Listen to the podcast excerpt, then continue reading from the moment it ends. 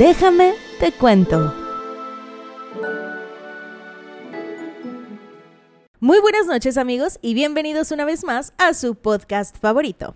El día de hoy vamos a hacer un capítulo especial y necesito apurarme, mira, yo la más apurada del mundo porque quiero ver si puedo sacar otro podcast el mismo día en el que hago este. Vamos a hablar de algo bien interesante porque yo sé que les gusta el chismecito. Así que déjame te cuento de Lady D. Diana Frances Spencer, nacida en Sandringham, Norfolk, el 1 de julio de 1961, también conocida como Lady D, fue una activista, filántropa y aristócrata británica, primera esposa del entonces príncipe de Gales, el actual rey Carlos III, con quien de hecho tuvo dos hijos, Guillermo y Enrique.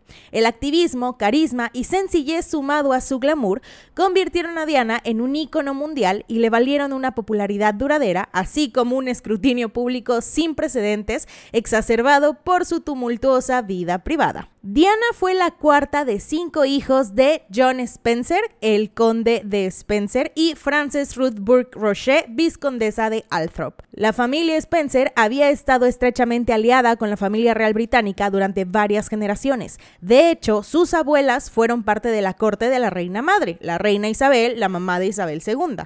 El 30 de agosto de 1961, Diana fue bautizada en la iglesia de Santa María Magdalena en Sandringham y creció con tres hermanos Sarah, Jane y Charles.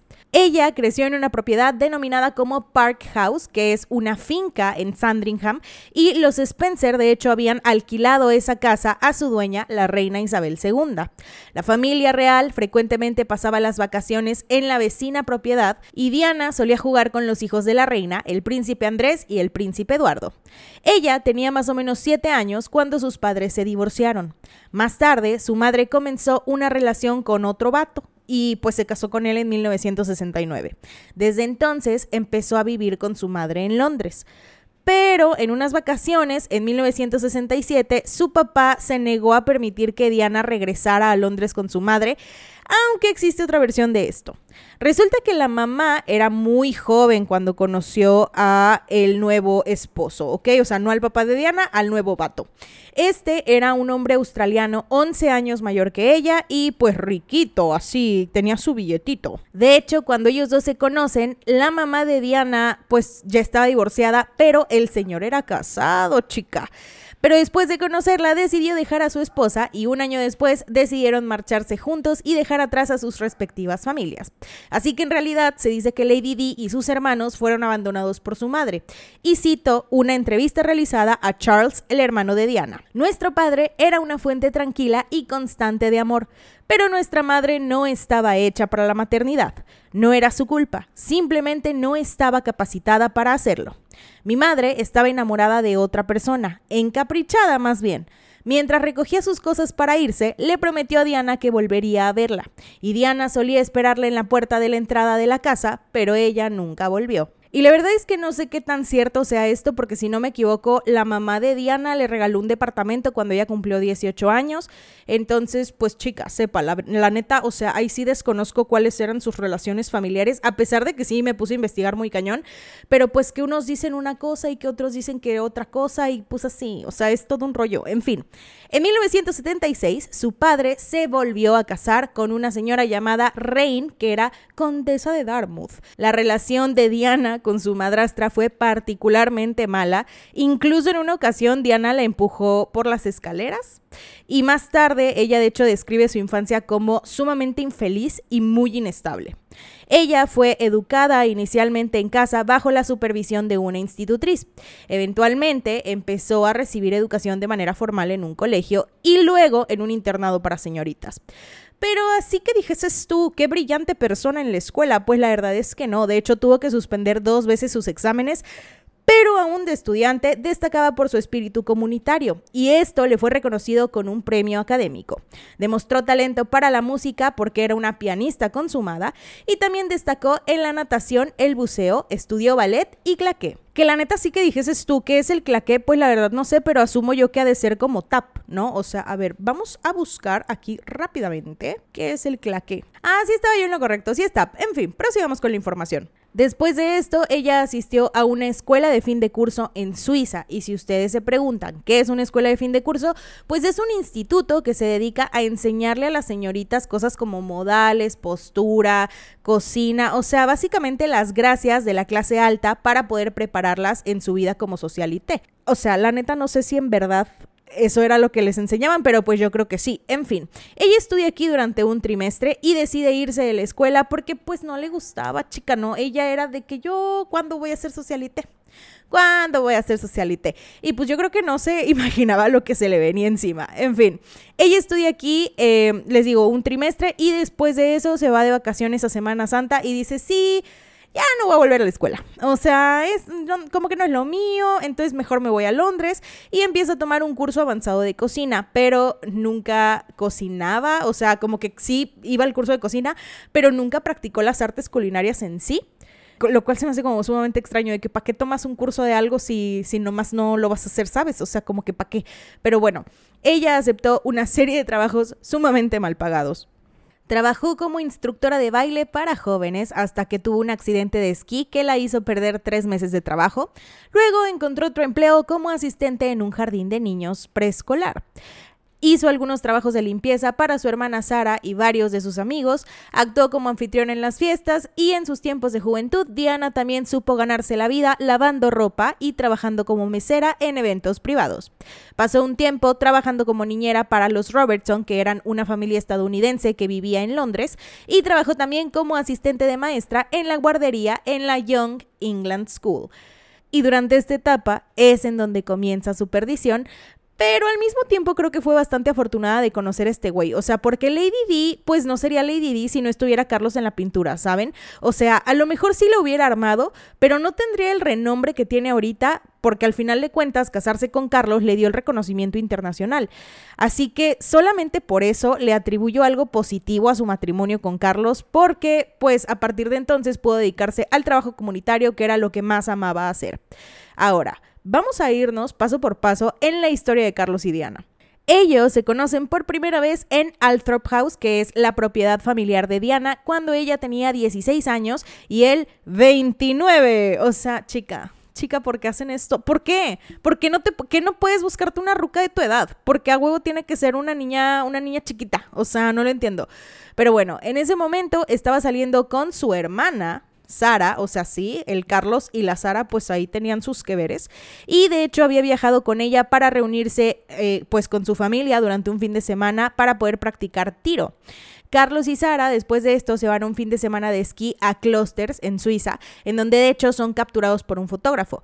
Y es aquí en donde supuestamente se conoce, o sea, como que un periodista llega y les dice de que, hola, buenas tardes, yo soy periodista. Y la Sara es como de, ay, hola, mucho gusto y así. Y entonces el periodista empieza a hablar con ella y pues resulta que en una de esas el vato le dice, oye, ¿y te casarías con Carlos? Y ella le dice, si él fuera el basurero o el rey de Inglaterra, yo jamás me casaría con él.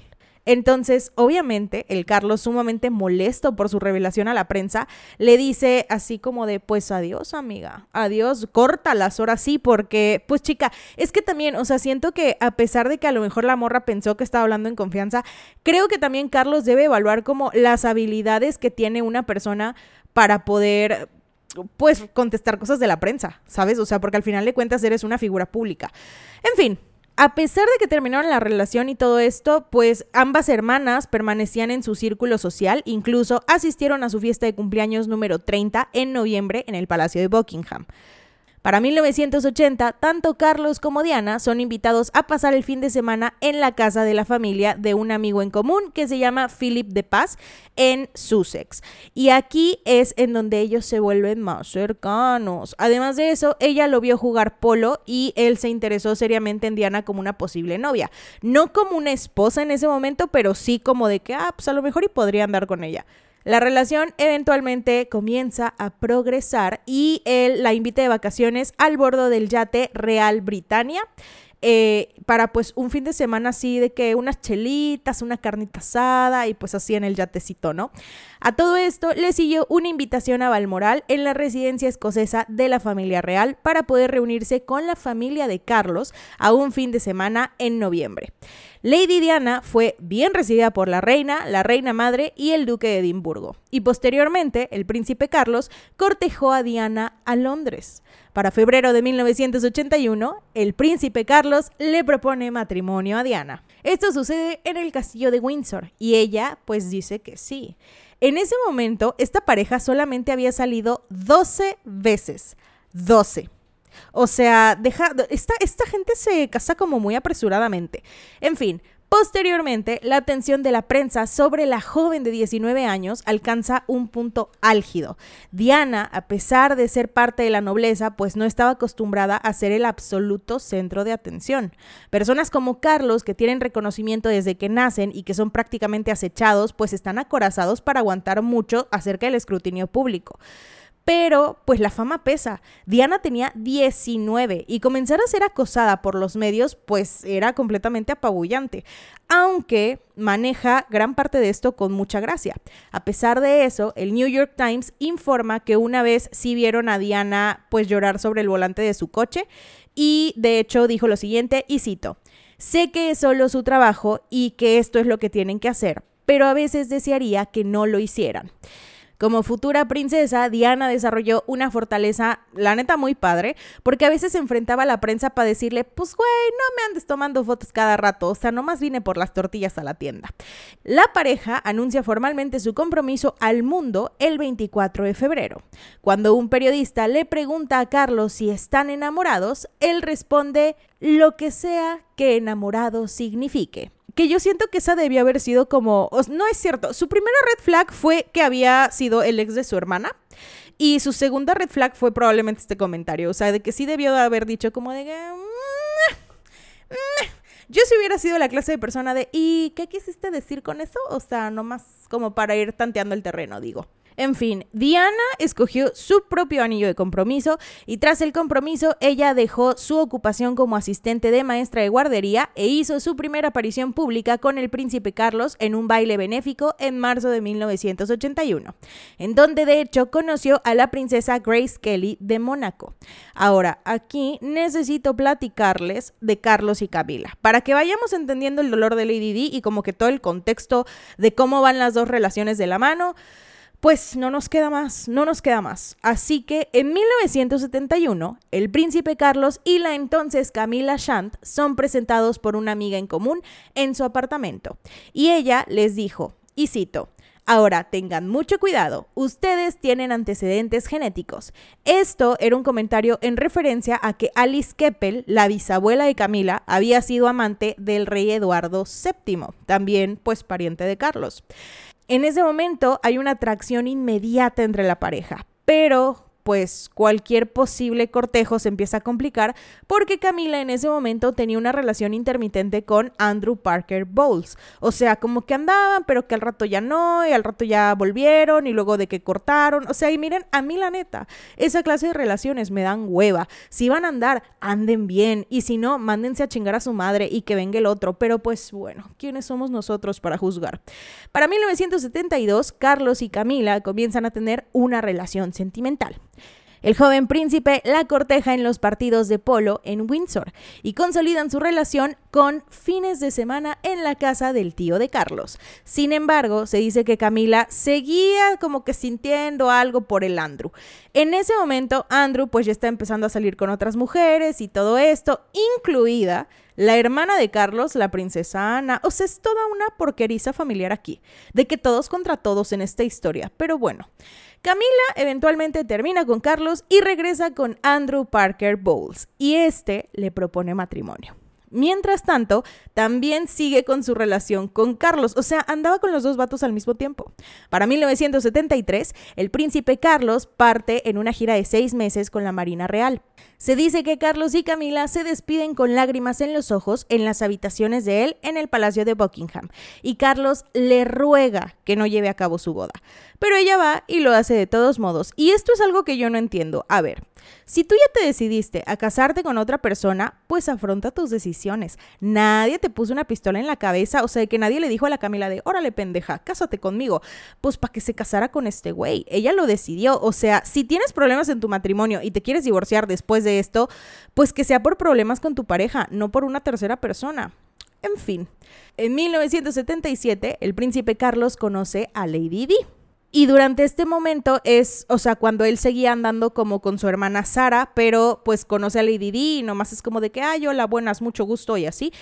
Y durante este periodo, de hecho, también engañaba a Sara con Camila. Chica, una cosa muy intensa, verdaderamente. Y cuando él empieza a cortejar a Diana y ellos comienzan como su noviazgo, pues resulta que este vato las presenta. Todavía descarado el perro, todavía descarado el perro. O sea, por ese entonces las dos mujeres se llevaban bien, ¿no? Camila y Diana se llevaban bien. De hecho, Diana, pues como era muy fan de los niños y muy de que, ay, sí, yo te limpio tu moco, pues de hecho le ayudaba a Camila con sus dos hijos. Ahora, Camila era 14 años mayor que Diana, por lo que no sorprende que la joven de 19 años la buscara como consejera para poder afrontar todo lo que se le venía encima. Camila mantuvo la amistad con ella mientras la relación de Carlos y Diana se convertía poco a poco en algo más serio. En el libro de Andrew Morton de 1992 llamado Diana, Her True Story, eh, Morton relata que poco después de que la pareja anunciara su compromiso en febrero de 1981 y Diana se mudara a Clarence House, eh, encontró ella una nota de Camila en su cama invitándola a almorzar, o sea, a Diana, no, no al Carlos. Se dice que disfrutaron la reunión y que estuvieron así de que plática y plática y chisme y chisme, se pusieron al día, todo esto, pero Diana empezó a notar que Camila sabía como que mucho detallito del Carlos, mucho detallito del Carlos.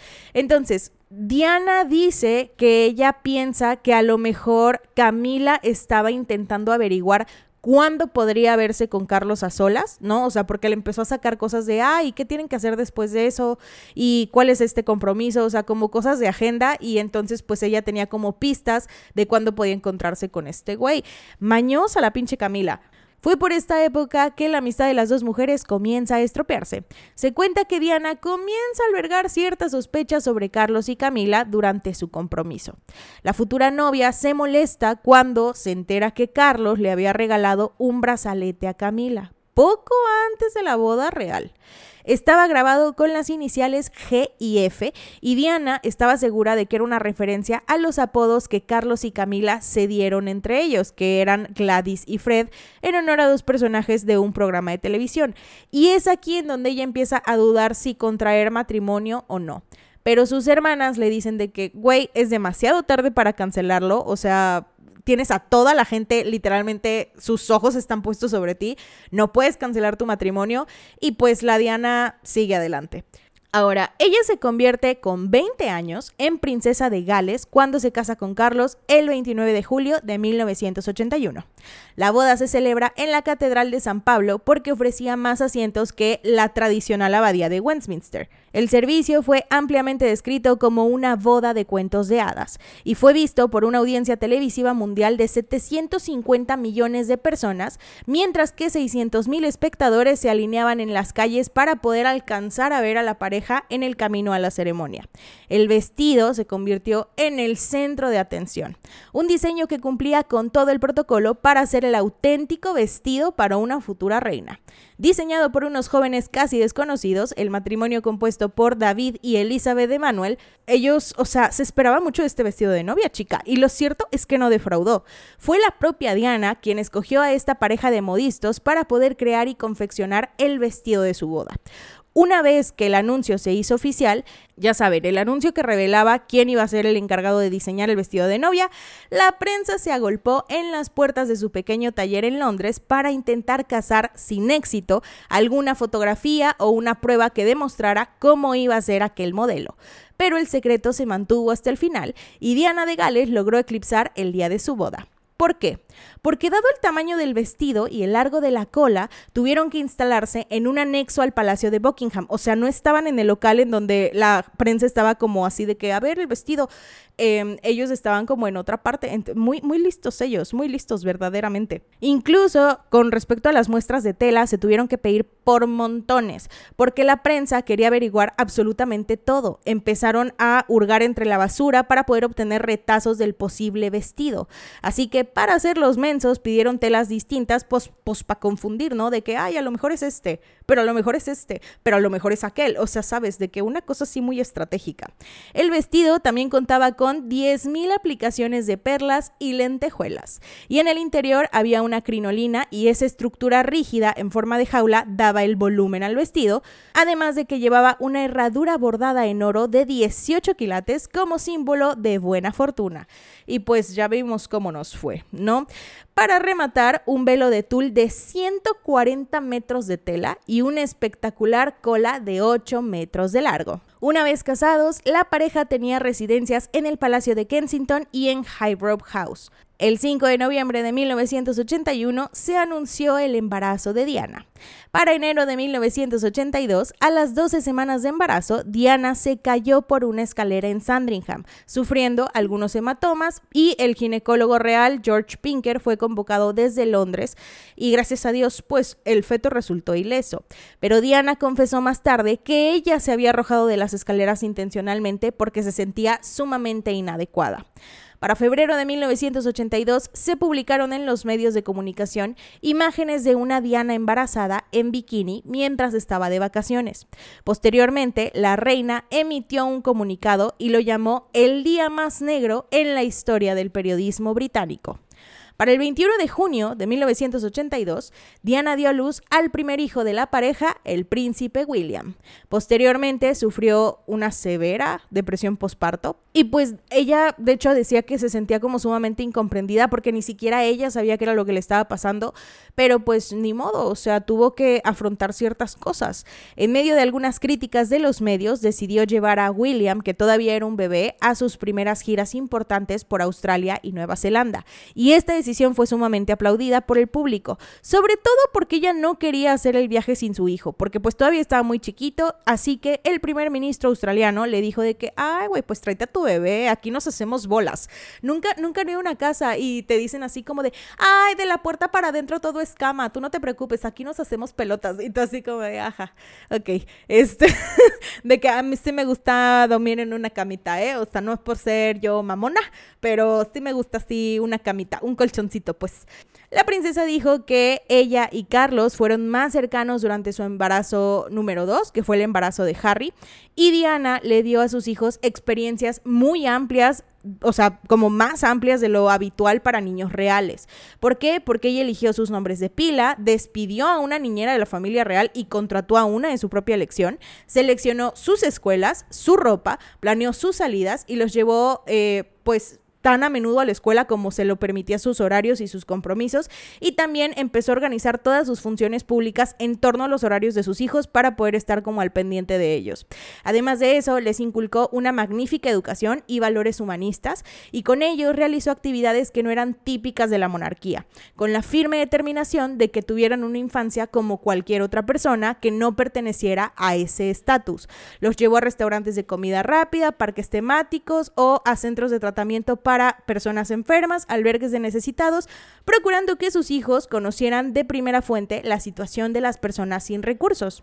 Ay, no, chicos, yo tuve que hacer una pausa. Verdaderamente en esta casa no se puede grabar. O sea, que hace rato estaba yo grabando y que llega mi mamá y de que así de que ayúdenme con las compras y yo de ah, excelente increíble, pítale, pítale otra vez. Y luego ahorita acaba de salir mi papá y mi papá de que no, que sí, que no sé qué, no sé qué cosa estaba gritando. Y yo de, ah, qué bueno que grita más fuerte, grita otro poquito. Pero bueno, prosigamos con la información. Camila, mientras todo esto estaba ocurriendo, se mantuvo alejada de Diana en los primeros años de su matrimonio. Incluso evitó los eventos en los que sabía que la pareja real acudiría. Sin embargo, a mediados de los 80, Diana estaba convencida de que Carlos había reavivado la relación con su exnovia. Cinco años después de casados, la incompatibilidad de la pareja y la diferencia de edad de 12 años se hicieron sumamente visibles y perjudiciales. Carlos reanudó su relación con su exnovia, la Camila Parker Bowles, y Diana más tarde comenzó a salir con un vato que es el mayor James Hewitt, que es el antiguo instructor de equitación de la familia. Al parecer también tuvo una aventurilla por ahí con su guardaespaldas que se llama Barry McNacky, pero bueno, eso vemos, chica, vemos. Los medios especularon que Hewitt era de hecho el papá del príncipe Harry, ¿no? El papá de Enrique. Pero pues resulta que en realidad esto no es cierto. Bueno, o sea, sí que, que, que digas tú que se hicieron una prueba de ADN, pues la verdad es que me parece que no, pero pues Hewitt de hecho dijo de que no, pues si yo empecé mi relación con la princesa Diana de que dos años después de que se nació este güey, o sea, ese, ese güey estaba ahí en la pintura cuando yo empecé una relación con esta señora. Para 1987, las grietas en la pareja se habían hecho visibles y la prensa informaba sobre la infelicidad y la actitud fría entre ambos. En 1989, Diana estaba en una fiesta de cumpleaños de la hermana de Camila cuando confrontó a Camila sobre su relación extramarital con Carlos. O sea, de que agarró y le dijo, no sé si tú estás enterada, pero yo ya lo sé todo aguas, perra, aguas. Uy, no, es que cuando la Diana se pone perra, a mí me encanta. En fin, sin embargo, eh, pues el romance continúa y se convierte en un secreto a voces. Basta con leer un artículo de 1991 de Los Angeles Times con el siguiente titular, y cito, Camila siempre dispuesta a consolar al príncipe Carlos chica. Pues resulta que en este artículo la autora informa que en mayo el príncipe Carlos había hecho un viaje a la Toscana sin Diana y que casualmente una persona, ¿no? Que la Camila se eh, albergó en una villa a 30 minutos de él. ¿Coincidencia o destino? Obviamente Diana sufrió muchísimo mentalmente y físicamente y, o sea, e, era una agenda muy complicada, era una relación sumamente tensa, eh, había muchos problemas a la vuelta de la esquina y había terceras personas incluidas en todo el asunto. Yo creo que es uno de estos matrimonios que realmente como que lo único positivo que puedes sacar de ese matrimonio son tus hijos. Em, y en este caso, pues la neta le salieron buenos muchachos a la Diana. O sea, creo que sí, su mamá, hasta el momento en el que pudo estar presente, sí hizo una buena chamba. Y chica, pues tú sabes que a veces la combinación de un problema mental con un problema físico pues es muy peligrosa y aquí voy a hablar de un tema sumamente delicado. Fue la propia Diana la que reconoció a su biógrafo que sufrió bulimia. Según transcripciones de las entrevistas con su biógrafo, la tensa relación con Carlos estuvo detrás de su problema que empezó con un comentario del heredero al trono tras pasarle la mano por la cintura y decirle, estás un poco gordita aquí, ¿no? Lo cual se me hace un comentario deleznable. No opinen de los cuerpos de las personas. O sea, por favor, tú no sabes el trauma que le puedes causar a alguien.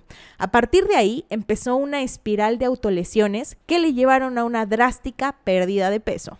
Cuando midieron su cintura para el vestido de novia estaba en 73 centímetros y el día que se casó estaba en 60.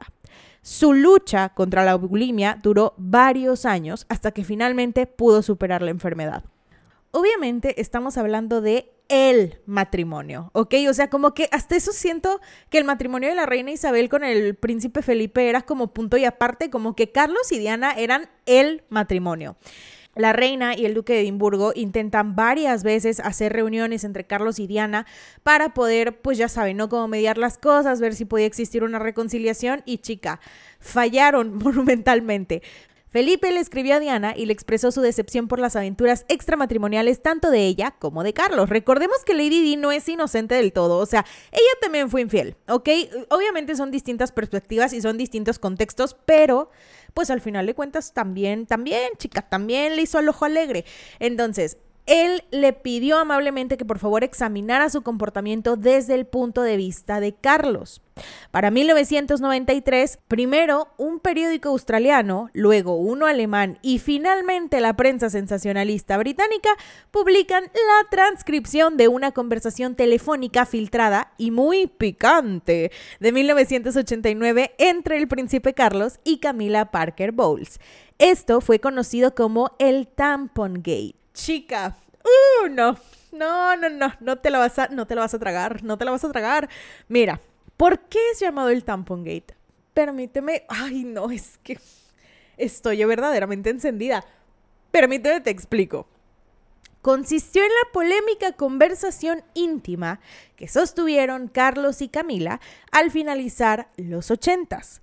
El origen de la grabación es bastante discutido debido a que algunos señalan que fue una interceptación ilegal, o sea, que alguien por ahí con un radiecillo así, pues cagado, escuchó como, o sea, agarró la señal de la llamada de estos dos y pues empezó a grabar todo lo que, lo que estaban diciendo es que yo no supero que se llame el tampon gate. O sea, verdaderamente ahorita no te vas a atacar, te vas a atacar porque yo me ataqué cuando me enteré. Dije yo, ¿qué?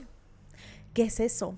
¿Qué es? No, no, no. Eso, mira, ve a la iglesia y reza, güey. O sea, ¿qué son esas porquerías? Miren, básicamente esta llamada duró más de seis minutos y el príncipe le dice a la ex duquesa de Cornwall, o sea, sea la Camila, que le gustaría vivir dentro de sus pantalones como un tampón.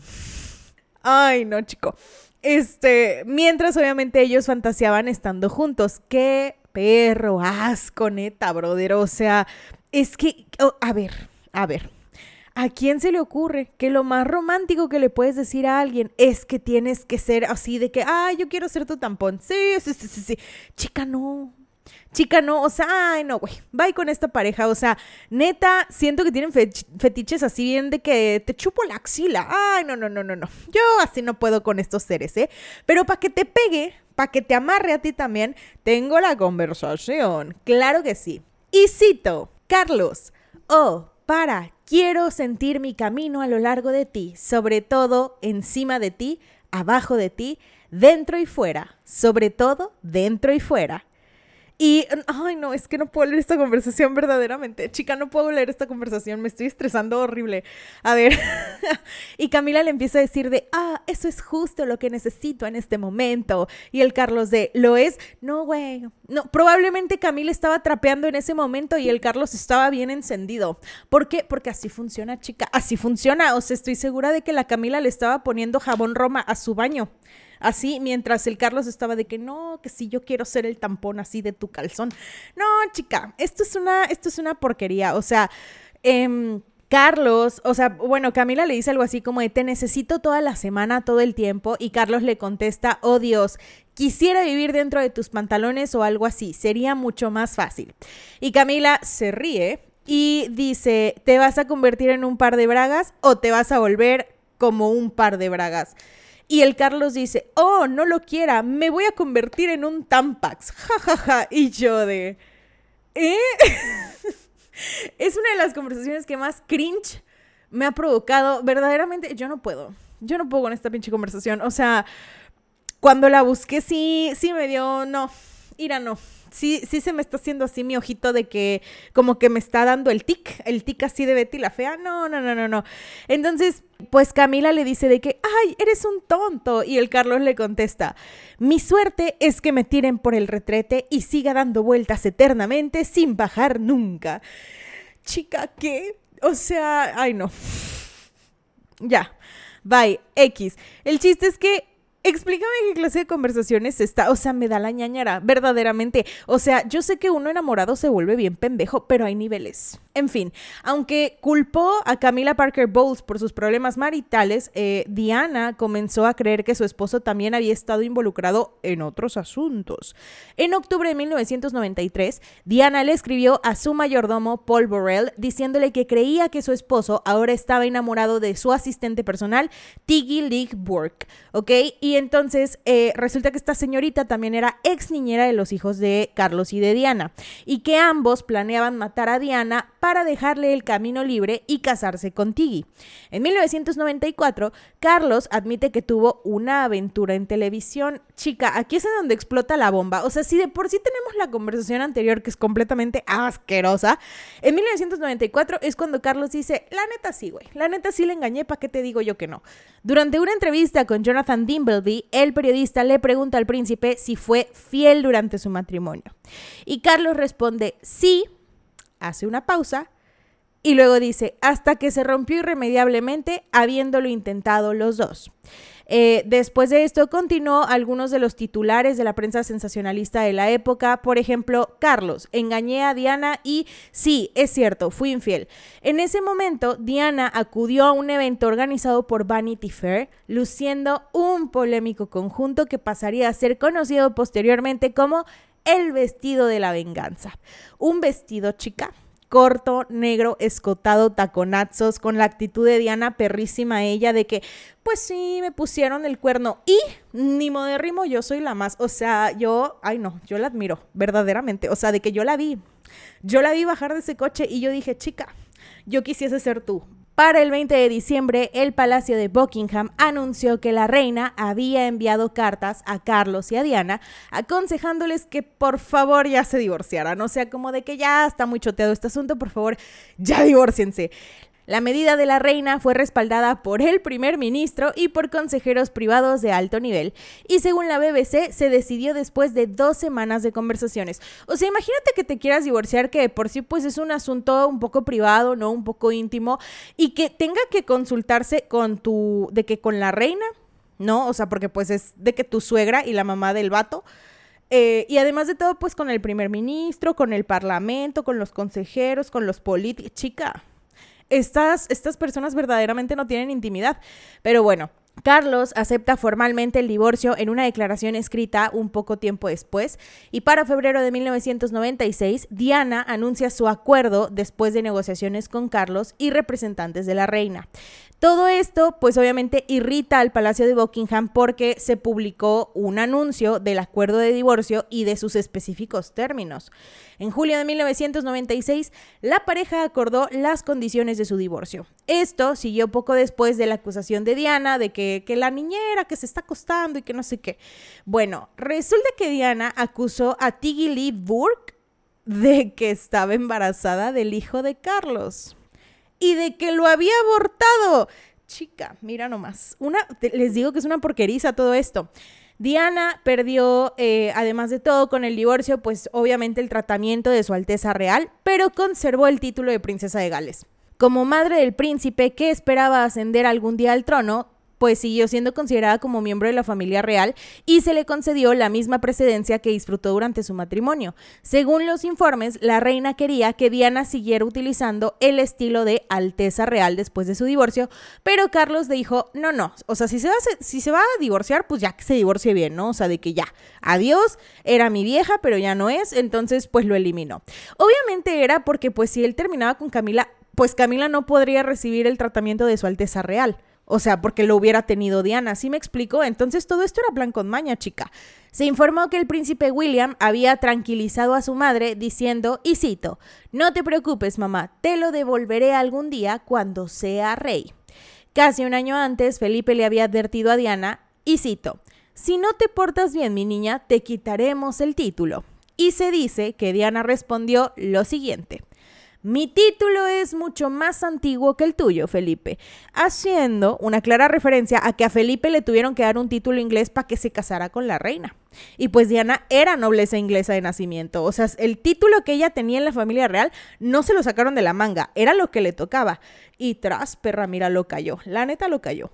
A partir de entonces, Diana se convirtió en la princesa de las causas sociales, especialmente trabajó con enfermos, fomentó el aprendizaje de la lengua de señas, la atención al adulto mayor y a los niños para el desarrollo de un medio ambiente sano.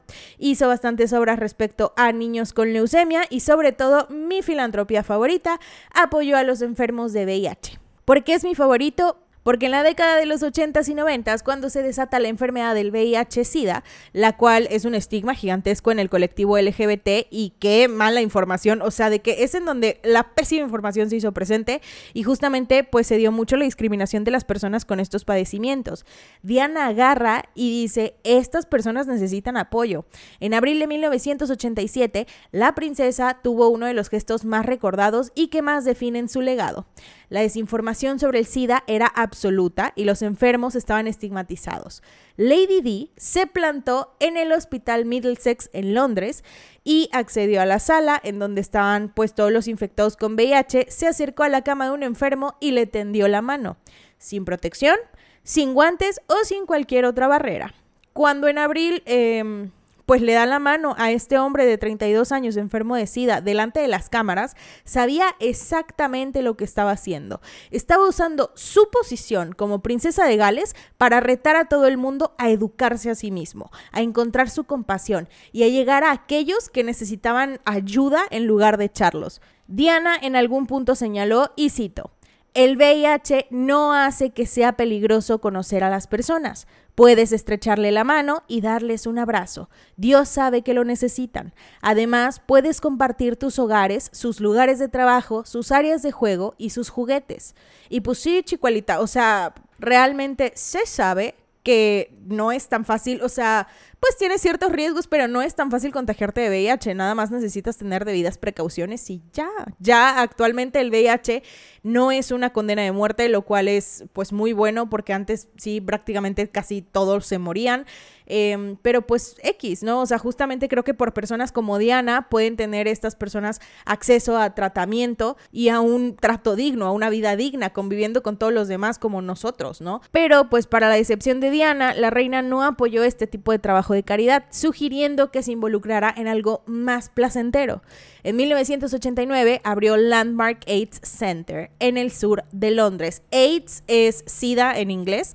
Em, y bueno, en octubre de 1990, Diana abrió Grandma's House, que es un hogar para pacientes jóvenes con SIDA en Washington, D.C., y también fue la patrocinadora del National AIDS Trust. Como patrocinadora de Turning Point, que es una organización de atención social y salud, Diana visitó su proyecto en Londres para personas con VIH y SIDA en 1992. Posteriormente, estableció y dirigió campañas de recaudación de fondos para la investigación de esta enfermedad.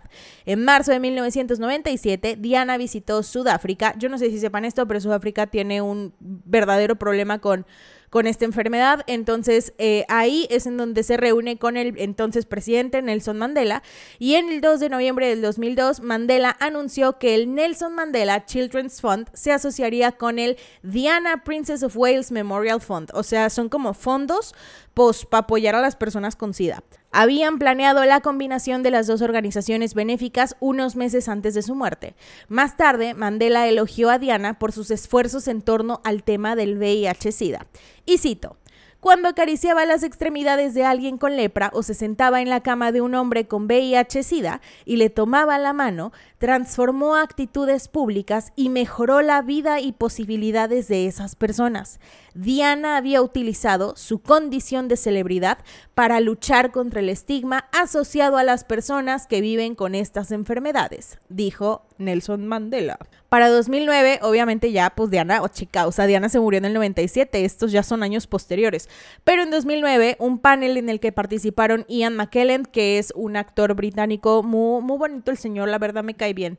Este, ya está muy grande, ya está muy grande, pero, o sea, Diosito quiera de que, viva muchos años más todavía. Y eh, otro vato que se llama Alan Hollinghurst, la neta, no sé quién sea. La neta, no sé qué, a lo mejor sí, a ver. Lo voy a buscar, lo voy a buscar. Me parece que este vato es un escritor chica. Yo no lo conozco, pero bueno, o sea, no dudo que sea un excelente escritor. En fin, Em, y justamente habían elegido el retrato de Diana para mostrarlo en una exposición como icono gay en la National Portrait Gallery en Londres. En octubre de 2017, la revista Attitude honró a Diana con su premio Legacy por su trabajo sobre el VIH-Sida y el príncipe Enrique aceptó el premio en nombre de su madre. Pero bueno, ahora vámonos otra vez así con su vida amorosa, ¿no? Porque así como que necesitamos discutir cosas, necesitamos enfocarnos en ciertas cosas. Obviamente la vida amorosa de Diana pues no se detiene con Carlos. En un mes Diana comenzó una relación con Dodi Al-Fayed, que es el hijo de un vato que se llama Mohamed Al-Fayed y es así multimillonario, de que dueño de media ciudad peluche. Entonces, ese verano Diana había considerado llevar a sus hijos de vacaciones a los Hamptons en Long Island, en Nueva York, pero los agentes de seguridad se lo impidieron. Y Dodi le dijo de que, güey, pues yo tengo un yate en Francia, de que, o sea, ahí pueden vacacionar tus hijos y no hay ninguna bronca. Dodi Al-Fayed era el hijo de un empresario detrás de una tienda departamental llamada Harrods y nació en 1955 en la ciudad de Alejandría, en Egipto. Dodi había estudiado en una escuela militar y dedicó parte de su vida al servicio militar inglés. Desde muy joven gozó de los privilegios de una vida multimillonaria gracias a los negocios que mantenía su padre. Tiempo después de su vida en el sector militar, Dodi Al-Fayed se comenzó pues a dedicar a ser productor de películas.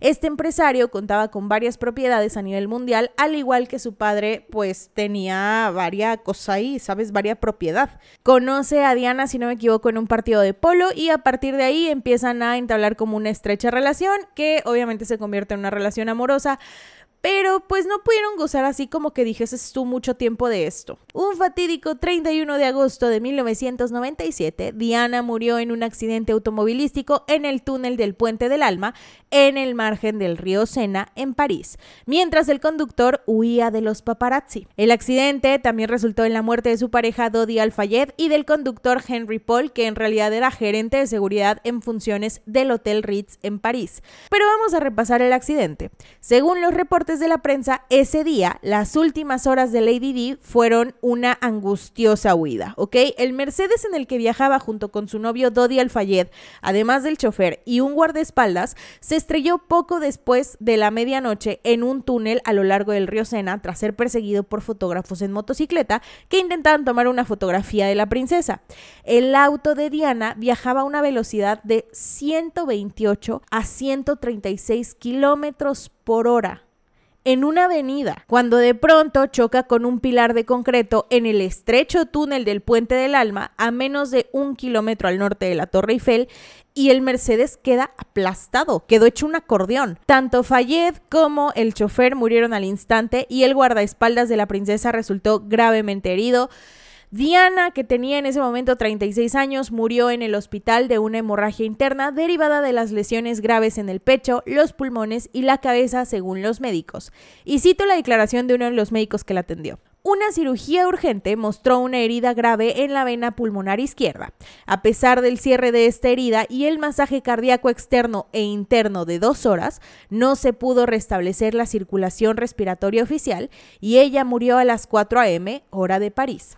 Y mira, chica, o sea, digo, no es por presumir, pero la neta sí voy a presumir tantito. Yo tuve la oportunidad de estar en París y, o sea, atravesé el puente del alma, pero no fui como específicamente a la zona en donde fue el accidente. Lo poco que sí alcancé a ver es que sí, sí es un túnel, sí es un túnel bastante reducido, verdaderamente en tamaño. O sea, no un túnel nivel em, calle de Guanajuato reducido, pero pues sí, digo, para ir a esa velocidad y sobre todo en una calle bastante estrecha, porque déjenme decirles que las calles de París, o sea, París es como un montón de islillas conectadas con puentes, porque recordemos que atraviesa pues todo lo que es el río Sena y el río Sena está pues sí anchito, la verdad.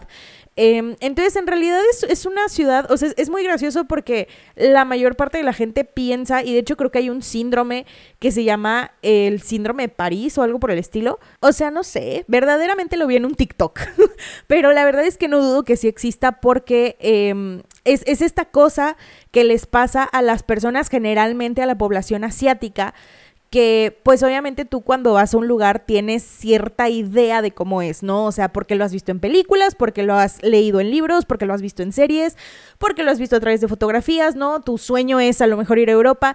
Y entonces cuando llegas ahí te das cuenta de que en realidad no es como te esperabas que fuera. O sea, y no me malinterpreten, no quiero decir que París no sea bonito, la verdad es que es, es una ciudad preciosa, pero si te lo puedo describir desde mi propia perspectiva, a lo mejor un poco pobre y de una humilde pendeja, sí se me hizo muy como Ciudad de México, la verdad. O sea, no, no me refiero a que esté fea ni nada por el estilo, sí está muy bonita, pero hagan de cuenta que todo lo que es el centro de París es tipo, pues, Polanco, ¿no? Roma, o sea, todas estas colonias lindas de Ciudad de México.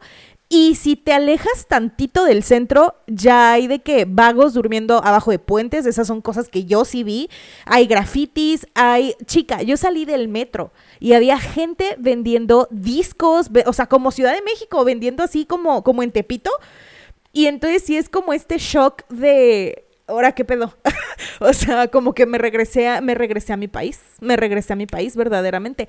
Entonces, esto es un síndrome que real sí le pasa a varias, les digo, generalmente a la población asiática, que es cuando están en esa ciudad y no es lo que se esperaban que fuera y entonces sí, sí se deprimen cabrón y sí tienen como este, este problema de no manches, no era lo que yo me esperaba que fuera. Y la verdad es que, mira, a mí nadie me va a decir, a mí nadie me va a contar, porque yo siento que yo vi la Torre Eiffel muy chiquita, perra. O sea, yo siento que estaba diminuta a lo que yo me imaginé que era así esta monumentesca chingadera. Yo sí la vi chiquita. Em, me dijeron que, que, fue así como de que, güey, es que no te subiste para ver como lo que realmente es de grande. Pero no sé, o sea, yo, es que la verdad a mí me sorprendió mucho estar como por los lugares en los que estuve, porque por ejemplo en Roma, chica, de que aquí está el Coliseo y caminas dos cuadras y aquí está otro lugar y caminas dos cuadras y está la Fontana de Trevi, o sea, de que en realidad está todo como pegadito, pegadito, pegadito. Em, y, y, París es muy parecido, o sea, París es como de que aquí está esto y aquí está el otro y caminas tantito y aquí está el otro, entonces es, no sé, y las calles sí son como muy reducidas, muy empedradas, muy preciosas, la verdad. No discuto que París no sea bonito, pero sí como que me sorprendió el como la idea con la que yo iba versus también la comida, o sea, la comida yo me esperaba, sabes, de que cuisine. Y así que dijeses tú, así, mm, pues, pues no, la verdad es que no, o sea, yo me esperaba a lo mejor, pues, en Italia comer así una pasta deliciosa y la chingada, y no es como por ofender a los italianos, pero a lo mejor y comí en malos lugares, o sea, pero no creo, no sé, como que, como que, o sea, la pizza deliciosa, pero como que sí siento que me quedó a deber o a lo mejor yo iba como con una ideología, lo idealicé demasiado y entonces no fue como lo que yo esperaba, no o sea, no es como que no haya disfrutado el viaje, obviamente sí lo disfruté un chingo y conocí muchísimo, pero sí como que me quedó esta espinita de eh", ¿sabes? O sea, y sé que es una opinión muy white y que me van a tratar así como de que, ay, pues la pinche europea. Pero verdaderamente, chica, verdaderamente yo no sé si alguien comparte mi opinión. Si alguien la comparte, por favor, escríbanme, porque yo tengo severos problemas. Entonces, pues sí, ¿no? O sea, pero bueno, a como, volvemos al tema.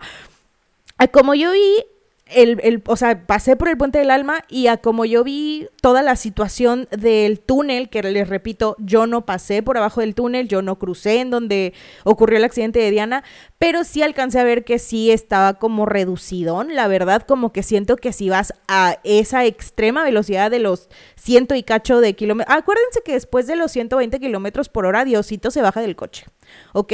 Entonces, pues sí, ¿no? O sea, si tú vas a esa velocidad en una avenida y luego tienes que cruzar un puente pues reducido, o sea, pues te vas a accidentar. La neta. Y como yo entiendo que estuvo el accidente, pues básicamente como que rebotó de un lado a otro, perdió el control del coche y se estrelló como en unos pilares que están a la mitad, como en una pared que está a la mitad del puente. Em, porque pues en el puente creo que creo que hay una como no sé si hay como una curvita, un desnivel, una, una cosa así. Entonces este güey pues como que, pues chica, o sea, tú sabes que tienes que tener cuidado cuando manejas a X velocidad porque el volante pues lo tienes que maniobrar un poquito menos. Y a lo mejor este güey como que sí reviró y siento que eso fue lo que pasó y, y sí, quedó hecho añicos ese auto.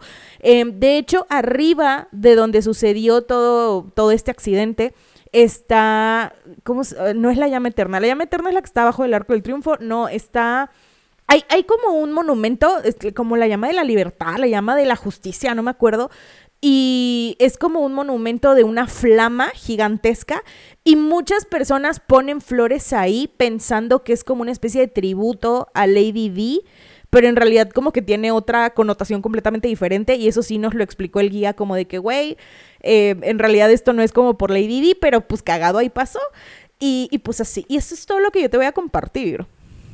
Siete fotógrafos, seis franceses y uno macedonio fueron detenidos el día del accidente y estuvieron bajo custodia mientras las autoridades francesas llevaban a cabo la investigación. La policía incautó dos motocicletas, una motoneta y se cree que esto fue pues lo que usaron en la persecución. La muerte de Diana de Gales desató una oleada de teorías de conspiración que llegaron a señalarse directamente a pues la familia real británica. Esto es un hecho sin precedentes porque literalmente los estaban tachando de tú hiciste esto, o sea, tú, tú la mataste. Obviamente estos cuestionamientos fueron sumamente apoyados por los abogados de Mohamed Al-Fayed, porque, o sea, del papá de Dodi, porque decía que la muerte de Lady Di y de su hijo había sido una conspiración de los servicios secretos británicos. Y déjenme decirles que la muerte de Lady Di está dentro de las 10 teorías más grandes en toda la historia acerca de como el gobierno y cosas del estilo. O sea, es una cosa muy intensa. Ok, según Mohamed Al-Fayed, el papá de Dodi, la princesa y Dodi estaban esperando un hijo. Ella está embarazada y pronto pues iban a hacer de que el compromiso y todas estas cosas. La familia real británica sostenía que eh, pues el dueño de los almacenes Harrods había estado detrás del accidente para asesinarlos y así encubrir la vergüenza real de su relación. O sea, mientras Alfayet decía, no, es que ustedes mataron a mi hijo y a la morrita esta, porque ellos estaban esperando un bebé y no querían como que eso se supiera, como que eso saliera a la luz, la familia real británica viene y contraataca y dice que no, es que el hecho de que ella estuviera embarazada antes de tener el, como el matrimonio está mal visto en tu cultura y por lo tanto tú la mataste para evitarte la vergüenza. Y es como de que, a ver, güey, estamos hablando de que Dodi Al-Fayed ya estaba divorciado, o sea, ya había tenido una esposa, ya estaba divorciado y Diana ya también había tenido un esposo, ya tenía dos hijos y ya también estaba divorciada. Entonces, pues yo dudesco severamente, o sea, no, chica, no, Ira no. Además de todo, el primero en hacer las acusaciones gigantescas y en contratar abogados y en hacer una gigantesca investigación respecto a qué fue lo que realmente pasó esa noche en el accidente de Diana y de Dodi, pues fue Mohammed. No fue la familia real británica, fue el papá. O sea, si el papá hubiera sido culpable, pues yo creo que como que lo deja pasar por ahí, ¿sabes? Sin embargo, las exhaustivas investigaciones realizadas por las autoridades en Francia y el Reino Unido llegaron a una conclusión unánime. No hubo conspiración, fue un accidente y Henry Paul, el chofer del Mercedes en el que viajaban, conducía ebrio. Resulta que este güey tenía doble del nivel permitido de alcohol en la sangre. Entonces sí iba bastante pedito. Miles de británicos, obviamente tristes, depositaron ramos de flores y velas frente al Palacio de Kensington en Londres, en donde había sido la residencia oficial de la princesa. El príncipe Carlos de Gales, heredero de la corona, viajó hasta París para recoger sus restos, mientras que en el Reino Unido se debatían los protocolos a seguir, porque Diana ya no era estrictamente una miembro de la familia real, o sea, pues recuerden que a ella le revocaron su título porque se divorció. Pero el sábado 6 de septiembre de 1997, el país entero recordaba la vida de Lady Di, quien había sido un ícono de la segunda mitad del siglo XX, en un funeral celebrado en la abadía de Westminster por, o sea, de que con todas las de la ley sí le dieron el servicio real, si no me equivoco, es creo que la única persona que ya estaba fuera de la familia real que le han dado el trato real cuando pues falleció. Este servicio fue televisado y fue visto por más de 2 mil millones de personas en la televisión. Fueron tantos los rumores que circulaban acerca del accidente que la Policía Metropolitana de Londres tuvo que hacer una investigación especial para desmentirlos. Esta operación se llama la Operación Paget. El informe examinó 175 teorías sobre lo que ocurrió esa noche, pero finalmente un jurado emitió el veredicto de homicidio involuntario por parte del conductor del vehículo y de los paparazzi que iban detrás del coche. No obstante, actualmente se sigue poniendo en duda que el trágico suceso fuera solamente un accidente desafortunado. Lady D creía que su exmarido y el padre de sus dos hijos estaba planeando su accidente en automóvil. Así lo escribió la princesa en una carta que le entregó a su mayordomo Paul Borrell, en la cual, eh, pues como que decía de que no, me van a matar, ahorita se las voy a leer, un, un pedacito. Y esta carta fue publicada por el Daily Mirror. El escrito se lo entregó Diana 10 meses antes de su muerte y cito. Estoy sentada aquí en mi escritorio en octubre esperando a que alguien me abrace y me ayude a seguir fuerte y con la cabeza en alto. Esta fase particular de mi vida es la más peligrosa.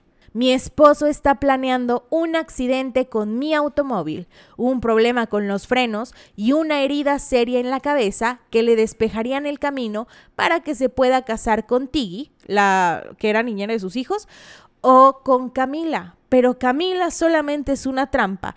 Todos estamos siendo utilizados por este hombre en cada sentido de la palabra.